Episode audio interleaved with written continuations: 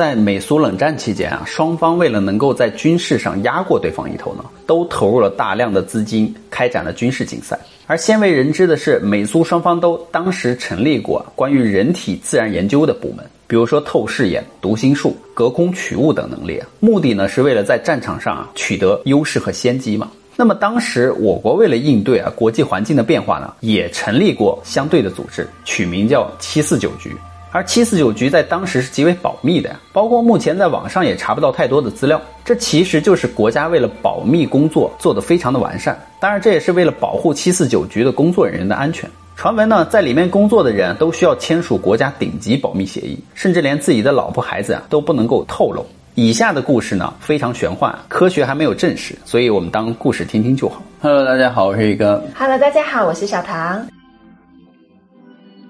当时的七四九局呢，收集了来自于全国异能人士的相关资料，得到了一些结论。其中有一个现象呢，就是某些人具备一种特殊能力，可以让物体处于一种特殊的状态，从而通过自己的念力和物体呢产生连结。这一点，著名的导演陆川也曾经在一次电视节目的访谈中而透露过。他就说他在导演这个九层妖塔的过程中呢，在自己的创作手记里就写过，他说一九九三年夏天。他军校毕业，我被分配到了北京西三环的一个军事单位里面。他有一个代号叫七四九。他说我的办公室旁边是一间仓库，里外啊三道铁门，非常神秘，里面还配备了当时非常奢侈的空调。他说我当时和这个库房管理员啊小黄混熟了以后，我就得以走进了这个神秘的库房。他说在这里面，我生平第一次就看到了兄弟单位对于种种神秘生命现象的研究的资料片。这些资料片的记录者和研究者，他说都是我的同事。全国各地的异能人士都被搜集到了这里来进行研究，其中有百分之九十九的人在摄像机的监控下面而露出了原形。但是呢，确实有两个人的研究影像啊，彻底改变了我对世界的认知。他说那个时候我就开始相信，我们了解的这个世界啊，其实仅仅是真实的一小部分而已。因为精神和物质的世界那条清晰的边界呢，从那个时候已经开始被打破了。那么，陆川导演口中颠覆世界观的案例又是什么呢？那么，以下我们一起来研究一下。第一个案例呢，是一个女孩，她说她有一种超级记忆的能力。这个女孩只要完全集中注意力呢，就可以回忆起从出生到现在的每一天发生的事情，甚至她还记得出生时那天父母看向她的眼神。只不过那个时候她不会说话，但是呢，所有的事情都是历历在目。这说明了人类的大脑可以储存所有的记忆。但有些人呢，可以随意的调取这些记忆。那么，在美国也有这么一个案例啊，他的名字叫吉尔普莱斯，一九六五年呢，在美国纽约出生。当他刚满五岁的时候呢，全家人就搬到了新泽西，在那里住了三年呢。八岁的这个吉尔呢，又随着家人搬到了其他地方。为了记住生活中美好的事物，啊他就养成了写日记的习惯。俗话说，好记性不如烂笔头嘛。而吉尔的记忆力也因此越来越好。可是突然有一天，他发现自己的记忆力似乎好过头了。他能够像录像机一样的记录自己每天都干了什么，不费吹灰之力。他还能够记住他听过的、看过的、经历过的所有事情，而且他们会自动的保存在他的大脑中，随时随地的都能够提取出来。一开始呢，吉尔还以为大家所有人类啊都是这样子，但是等他长大以后啊，才意识到别人并没有这样超强的记忆能力。对于大多数人来说，我们没有办法记住每一天具体的生活。试想一下，你还记得自己周末都做过什么吗？很多人会大脑一片空白，像是什么也没发生过。每当我们生气、自己的记忆力不好的时候，就会渴望自己拥有像机器猫的那种记忆面包嘛。看到这里，你可能会认为啊，要是能够拥有啊像吉尔这样的记忆力啊，就再也不怕考试了。然而，吉尔的考试并没有比任何一般人强，有时候甚至表现更差。比如说，当看到一道题的时候呢，他脑子里却因为装了太多的东西啊，回忆出了一大堆不相关的东西。谁能想到，让我们羡慕的超强记忆啊，带给他更多的是困扰呢？根据吉尔的自述，他的大脑时常会控制不住地闪回过去的回忆。每当想起那些让自己悲伤的东西的时候，吉尔就会陷入无尽的痛苦之中。他常常的会因为回忆往事而影响工作，严重的时候还会导致失眠多梦、精神萎靡不振。到吉尔三十四岁的时候，他终于忍受不住这种痛苦的折磨，便写了封信给加利福尼亚大学的詹姆斯·麦克高教授。他是一位美国研究记忆力的神经学家。邮件的内容就是说自己的记忆力啊似乎出了某种问题，并毫不夸张地称自己能够回忆起从出生以来的每一天的生活，以及自己备受折磨他的种种经历。于是呢，就引起了这个麦高教授的注意。他立刻就邀请吉尔前往实验室呢进行研究测试。结果就发现，只要他随机说出过去的一个时间点，吉尔就立刻能够脱口而出当天发生的事情以及他看到的新闻，并且正确率呢达到百分之百。后来呢，麦高教授就成为了首位提出啊超忆症的现象科学家。伴随着研究的深入呢，科学家就发现了超忆症的记忆呢是由高度的自我中心化，所以这种现象又被称为高度发达自传性记忆。他们就是像写自传一样，记住自己生活的每一个细节。但是对其他的事情的记忆水平呢，就跟平常人没有什么不同了。很多时候他们会跟常人一样出现虚假的记忆等等。那为什么这些人会对自己的生活拥有超强记忆呢？而加利福尼亚欧文分校的克雷格斯塔克呢，则提出了一种研究思路。他就认为超忆症的群体呢，有着比常人在原事件上的细节表现得更好。那对我们来说，当事情发生一个月以后啊，我们就会变得模糊不清了。但超忆症的患者记忆力就能够像刚发生过一样特别清晰，这是否就意味着他们的大脑的储存信息或者是某种机制跟常人不同呢？然而，令人失望的是，脑部扫描显示他们的大脑并没有特别的地方，他们既没有多余的脑叶，也没有类似于第三脑半球的这样的组织。尽管如此呢，研究还发现他们的脑前额叶和海马体之间的这个脑回路会相当的发达。迄今为止，全球呢有八十个人有类似的状况，但具体的发病原因啊仍在进一步的研究当中。但巧合的是，这些人也有类似于强迫症的症状，比如说收集东西、排列东西、洁癖、恐惧症、癔症等等。这也是为什么说记忆力好好过头也并不是一件好事。而陆川导演看到的第二个案例呢，听起来就更为离奇和不可思议啊。是一个拥有透视能力的人，当然，这个人的透视不是看到皮肤，而是像医院的 CT 扫描一样，可以看到人的骨骼和器官的组织。所以，每当他走在大街上，他可以透视过每个人的身体，看到他们的，比如说身体内的假肢、人造的血管、心脏的支架，甚至是某个器官的病变，他可以一眼就看出。关于这种案例呢，俄国也有一个，她的名字叫娜塔莎·焦姆基娜，是一位来自俄罗斯的女孩。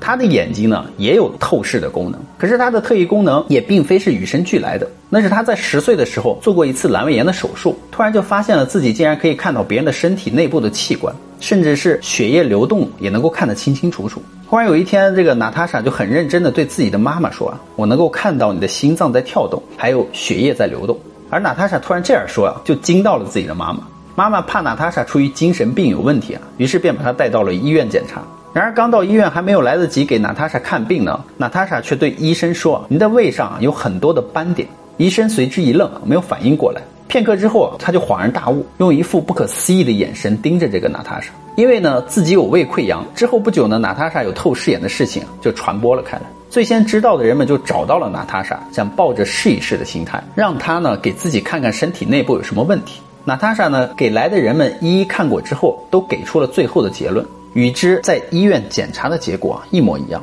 而英国的《太阳报》在得知了娜塔莎拥有透视眼的特异功能后，也将她请到了伦敦。在接受采访的时候，娜塔莎就对其中的一位编辑说道：“啊，我看到你的颌骨下有一个怪异的东西，并且呢，还对这个编辑身上指出了几个地方，并一一说出了问题。”该编辑一脸震惊的就说道：“真的太不可思议了！原来这位编辑呢，曾经出过一场车祸。那么颌骨下呢，就装着一副啊钛合金支架，身体上多处呢也骨折，所以呢，他全都说对了，令在场的人啊，所有人大吃一惊。经过这一次现场报道之后呢，娜塔莎便让更多的人所熟知了。这件事情呢，被美国纽约的超自然现象委员会知道后啊，他们要对娜塔莎进行一次测试。”他们就把娜塔莎与七位病人安排到了同一个房间，让他给每个病人诊断、判断病情。以前呢，娜塔莎短时间内啊只给一个病人看过，因为他每给一个病人看过病之后就身心疲惫，不得不休息嘛。等精神状态恢复之后呢，再给人继续看。可是该委员会却给他一次安排了七个人，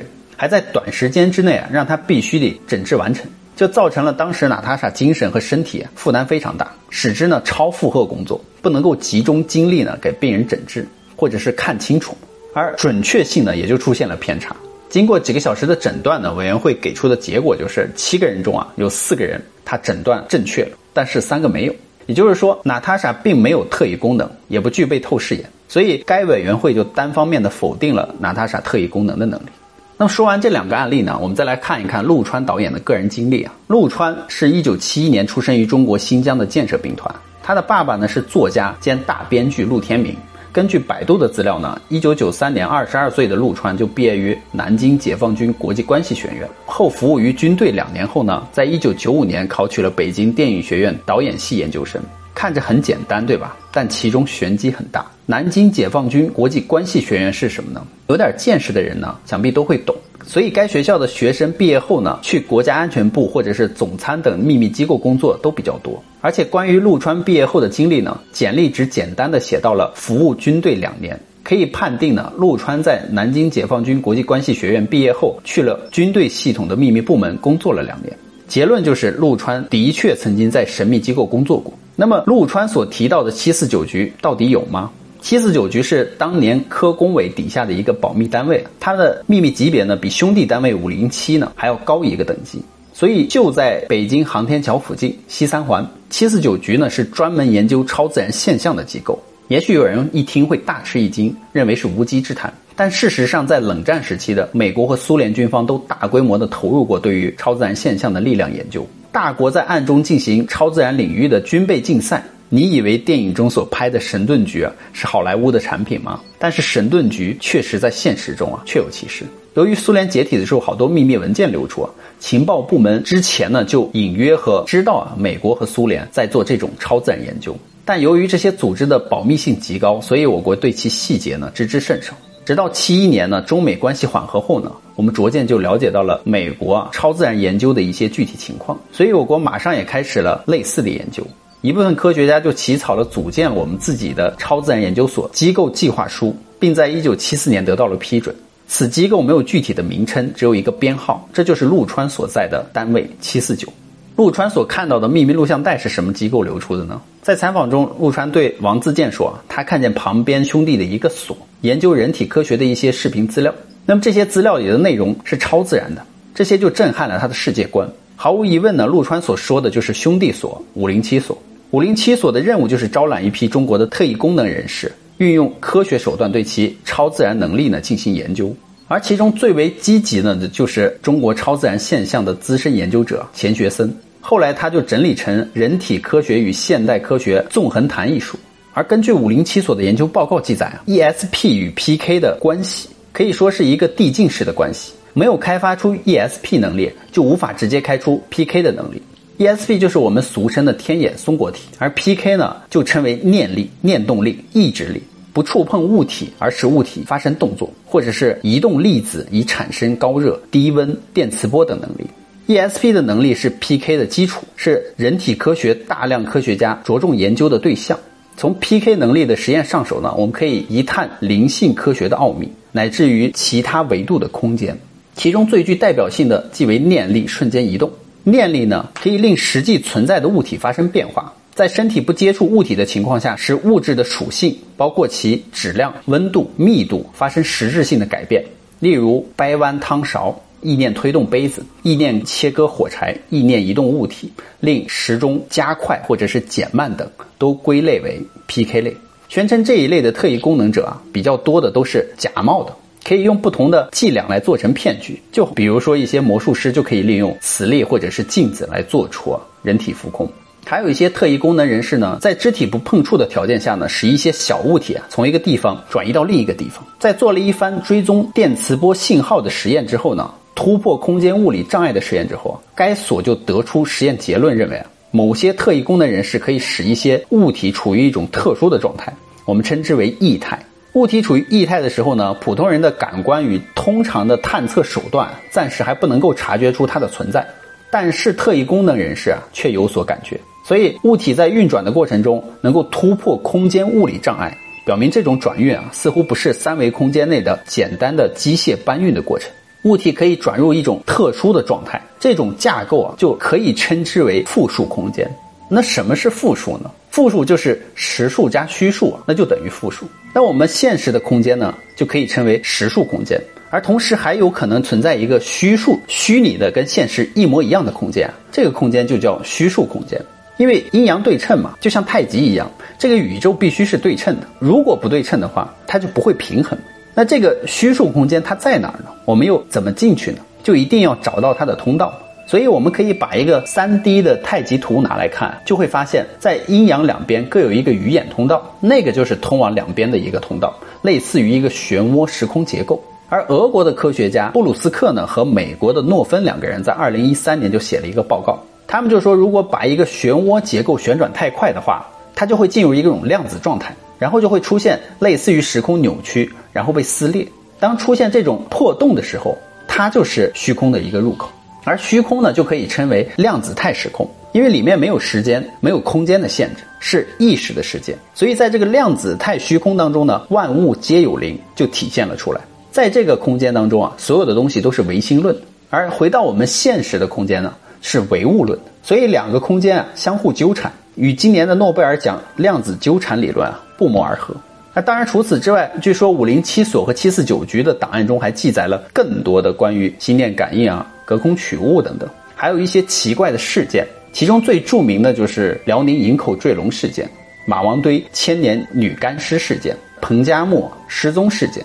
这些呢，之前宇哥都一一讲过，没有看过呢，可以点宇哥的头像进去翻找。最后，从科学的角度来说啊，特异功能毕竟还没有得到证实嘛。宇宙浩瀚无边无际，我们人类所知道的世界还是非常的渺小。随着科学的发展，时代的更迭，能源的改革呢，人类对于自我、对宇宙的看法的不断的改变，早晚有一天啊，我们会真相大白。好了，故事呢，宇哥就讲完了。以上呢，我们当故事听听就好。好啦，我们今天的视频就到这，别忘了宇哥与小唐的视频是每三天更新一期哦，别忘了订阅关注宇哥与小唐的频道哦，拜拜，拜拜。